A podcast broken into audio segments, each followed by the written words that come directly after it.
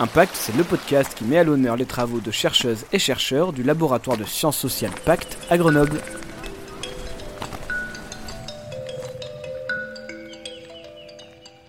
Bonjour Stéphane Labranche et merci beaucoup d'être avec nous dans ce podcast produit par Pacte dans le cadre de la Fête de la Science 2020. Bonjour, merci de m'avoir invité. Vous êtes chercheur indépendant associé au laboratoire Pacte et à Sciences Po Grenoble et vous vous présentez comme un climatologue de la société. Qu'est-ce que cette notion signifie pour vous?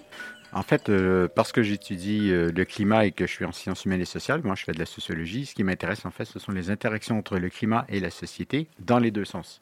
C'est-à-dire comment le climat va nous impacter, nous affecter, comment on va essayer de s'y adapter et comment on essaie de régler le problème climatique que nous avons nous-mêmes causé.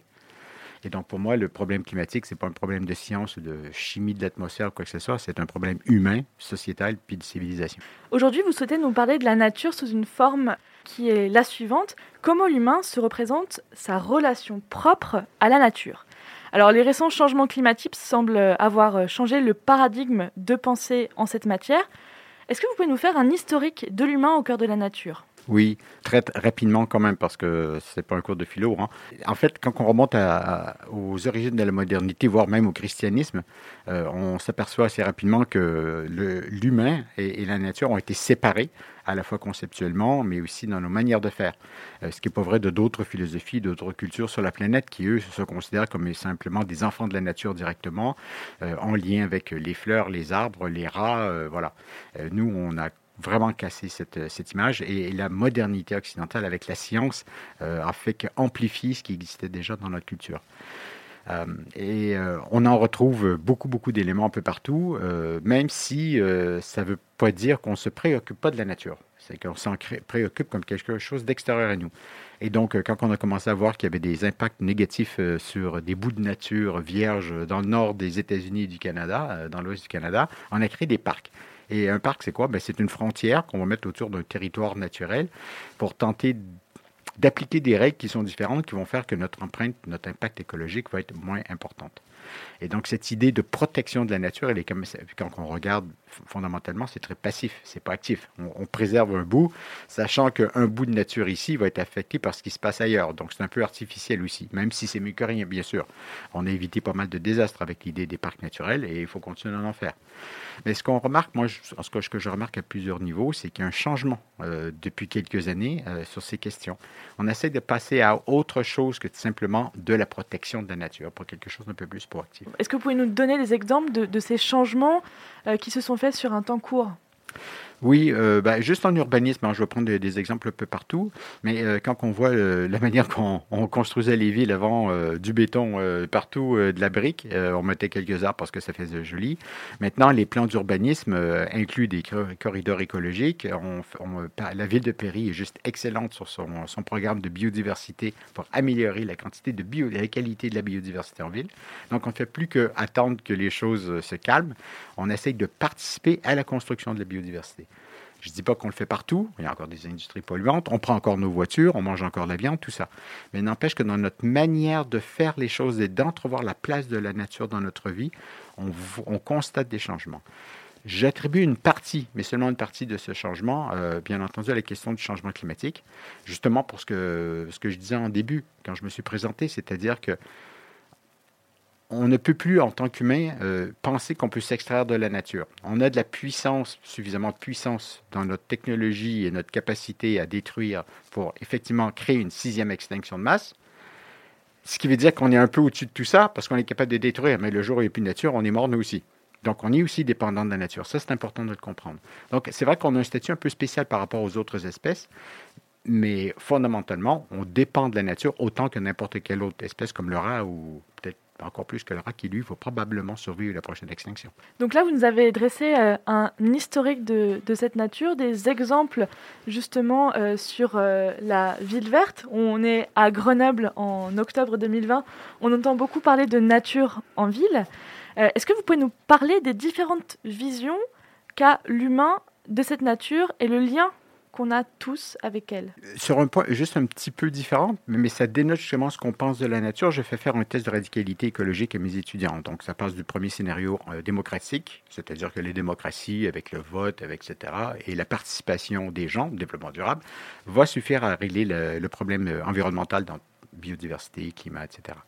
Et puis plus on va vers la droite de ce, de ce petit test, parce que je fais une, une, ligne vers plus de radicalité, hein, euh, la prochaine étape, c'est les experts qui décident à notre place, mais on est encore quand même en démocratie. Et ensuite, on se retrouve en, écofascisme totalitaire. Donc ce sont des scénarios politiques qui dénotent d'une chose qui est quand même intéressante, c'est que plus on devient radical, puis plus la place de l'humain devient moins importante. C'est-à-dire qu'on plus on va questionner, et ça c'est typique des radicaux écologistes en France, et je ne parle pas des radicaux violents nécessairement, ça peut être des non-violents comme Extinction Rebellion, qui vont quand même remettre en, cause, en question, la modernité et la place de l'humain dans tout ça. Donc, on constate une diminution de la place de l'humain et une, une, augmentation de l'importance de la nature dans les actions à entreprendre, dans nos modes de vie, etc. Donc ça, c'est intéressant, parce que euh, je fais ce test depuis, euh, depuis 2003, donc ça fait 17 ans. Et euh, sur 17 ans, j'ai constaté, euh, sur plusieurs campus et dans différentes facs, j'ai constaté une, radicalisation des étudiants, très clair. Euh, ensuite, le dernier scénario que j'offre, et lui, il est, c'est le, le premier gros mot que je voulais prononcer aujourd'hui, euh, qui commence par un S, mais qui s'appelle spiritualité. la spiritualité, ça peut être un lien à la nature aussi. Donc, on peut avoir un lien très euh, neurologique ou non, euh, rationnel, logique, intellectuel, donné, etc., la nature, il y a aussi tous les liens sensibles. On sent la nature. Et là, j'ai aussi beaucoup d'étudiants qui, euh, qui, en fait, pensent que leur lien à la nature passe d'abord par le sensoriel, la perception. Euh, on dit toujours, je vais dans la nature pour me recharger les batteries, pour faire le plein, pour me ressourcer. Ce sont toutes des, des expressions qui, qui, tentent de décrire ce que certains certaines personnes vont ressentir quand ils sont dans la nature. Et c'est pas négatif, c'est toujours positif. Ça amène quelque chose de plus qui est subtil. C'est pas de la bouffe, euh, c'est pas une nouvelle voiture, c'est pas une nouvelle, un nouveau téléphone, mais c'est quelque chose qui leur est nécessaire. Je, vous rappelle quand même qu'il y a quelques années, on a découvert un syndrome de déficit de la nature, c'est-à-dire des gens qui sont pas assez en contact avec la nature vont avoir des dépressions à cause de ça. Donc il y, a, des liens qui sont faits là. Euh, et donc ça, c'est quelque chose qui, monte aussi mais qui n'est pas toujours évident à, à discuter parce qu'en France, le mot spirituel renvoie toujours à, à une religion, puis la religion, c'est pas bien, donc il ne faut pas en avoir, donc spiritualité non plus, ce qu'il faut. La spiritualité, c'est complètement différent de, leur, de la religion.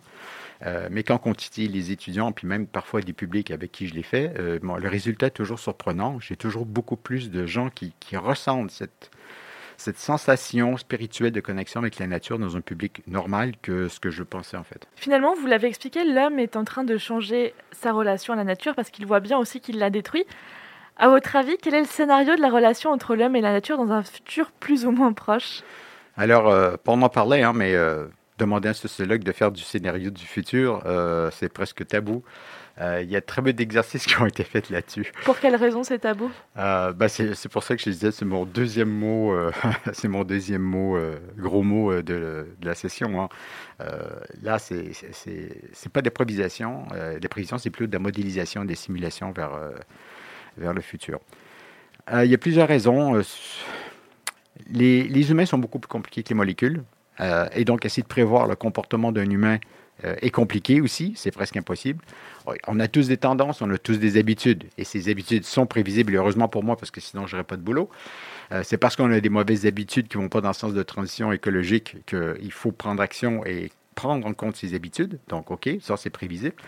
Mais en fait, ça, c'est à grande échelle. Mais moi, euh, je me suis réveillé, j'ai pas eu mon café hier. Euh, je suis peut-être bougon le restant de, la matinée. Et si euh, exactement au même endroit, à la même heure, je me réveille, mon café, je l'ai en 20 minutes, je suis peut-être moins bougon. C'est peut-être juste une question de café, c'est peut-être parce que j'ai mal dormi, etc. Donc, très difficile, en fait, de prévoir des, même si on a des tendances, de faire des prévisions. Donc, ça, c'est un premier point. Souvent, les chercheurs en sociologie, en psychologie, etc., qui recherchent quand même des tendances profondes, ont de la difficulté à faire de la prévision, à accepter que c'est faisable. Et il y a une attitude aussi négative à l'égard de, de, ce qu'on peut appeler la modélisation euh, prospective. Et, et, cette attitude, c'est de dire, bah, c'est de la science-fiction, et de la science-fiction, c'est pas, c'est pas de la science. Euh, je pense qu'effectivement, c'est pas de la science, mais la science-fiction a peut-être autant raison euh, que la science. Il y a quand même un apport d'intérêt. Absolument, absolument. Euh, et, j'ai quand même fait, j'ai fait des tentatives de, prospective à 2050 euh, pour une, grosse recherche en particulier il y a 2-3 ans qui fait pas mal de bruit à, la CNBC, qui est la Stratégie nationale bas carbone. L'idée, c'était d'essayer de voir comment les gens les vivent en 2050. Ce que je n'ai pas abordé, euh, dans ce projet Zen 2050, ça s'appelait. Ce que j'ai pas abordé, c'est ben, justement quel est le, lien à la nature entre les humains, euh, ce, lien de perception, comment on le vit euh, à la nature. Ce qui est évident, toutes les tendances sont là, c'est qu'on va avoir beaucoup plus de nature en ville. On va faire beaucoup plus d'efforts sur les questions de biodiversité. Euh, en, agriculture, on voit des nouvelles tendances émerger de agroforesterie, agroéconomie, agro, etc., avec, euh, avec euh, des, modes de production agricole qui sont beaucoup plus complexes, mais beaucoup plus diversifiés. Et par ailleurs, c'est un des meilleurs moyens pour s'adapter au changement climatique à venir, c'est d'avoir de la diversification. Donc ça, ça va dans le bon sens. Mais ça va dans le bon sens aussi, ou non, c'est pas que ça va dans le bon sens, c'est que c'est aussi un signe qu'on commence à à prendre la nature comme un modèle qu'il faudra peut-être imiter même dans nos pratiques quotidiennes ou dans nos modes de construction, dans nos modes de production, parce que ça semble la chose qui, un, est très efficace finalement, et deux, quel bon impact négatif environnemental. Mais au-delà, comme je disais, au-delà d'aller de, diminuer les impacts négatifs, il faudrait commencer à penser à, faire de la contribution et d'avoir des impacts positifs sur, sur la biodiversité, sur le fonctionnement du système global, etc. Merci beaucoup Stéphane Labranche d'avoir accepté notre invitation pour nous parler de vos recherches qui mettent en lien l'homme et la nature. Merci beaucoup et pour les questions intéressantes aussi. Avant de se quitter, et comme il est de coutume pour toutes les chercheuses et les chercheurs qui passent à ce micro, pourriez-vous nous expliquer votre propre relation à la nature? Euh, ben, je tombe dans le dernier groupe. Mon moteur personnel pour, euh, pour ce que je fais professionnellement et intellectuellement, euh, le moteur, il est, il est spirituel, sensoriel pour la nature. mais je comprends très bien aussi que c'est pas en, disant ça que je vais convaincre les autres de changer ou que je vais pouvoir faire de la bonne préconisation de politique publique ou politique nationale. Pour ça, il faut, il faut de l'intellect, il faut du cognitif, il faut de l'entraînement, il faut une formation, il faut, voilà, tout ça, il faut de la méthode. Euh, et donc, c'est peut-être un moteur personnel, mais c'est pas la méthode de travail parce que ce n'est pas une méthode de travail. C'est un lien euh, spécifique perso. Et ensuite, ben, il faut utiliser les modes normaux de la recherche, parce que la science a quand même ses bons côtés. Hein. Euh, et ça, c'est un des bons côtés, c'est qu'elle permet de comprendre un problème et éventuellement, potentiellement, de fournir des solutions plurielles quand même. Merci beaucoup Stéphane d'avoir été présent. Je rappelle que vous êtes chercheur indépendant, associé au laboratoire Pacte et à Sciences Po Grenoble. Merci beaucoup. Impact, c'est le podcast qui met à l'honneur les travaux de chercheuses et chercheurs du laboratoire de sciences sociales Pacte à Grenoble.